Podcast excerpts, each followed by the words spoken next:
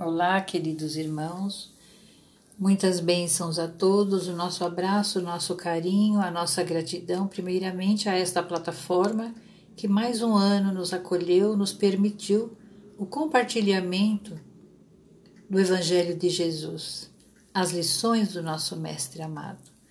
E agradecer a todos que também permitiram que nós entrássemos em seus lares e que também nos aceitaram em seus corações o nosso carinho, a nossa gratidão.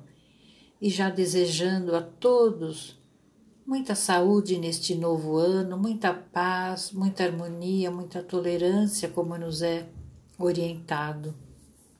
Que possamos desenvolver em nós um pouquinho daquilo, do muito que aprendemos durante esse ano através das lições do Evangelho. E aos organizadores dessa plataforma, seus familiares, a todos um ano de muita saúde, de muita paz, alegrias, trabalho. E hoje estamos aqui, no encerramento deste ano, trazendo para todos nós a prece de Cáritas, que diz assim: Deus nosso Pai, que sois todo poder e bondade, dai a força àquele que passa pela provação, dai a luz àquele que procura a verdade Ponde no coração do homem a compaixão e a caridade. Deus, dai ao viajor a estrela guia, ao aflito a consolação, ao doente o repouso. Pai, dai ao culpado o arrependimento, ao espírito a verdade, à criança o guia, ao órfão o Pai.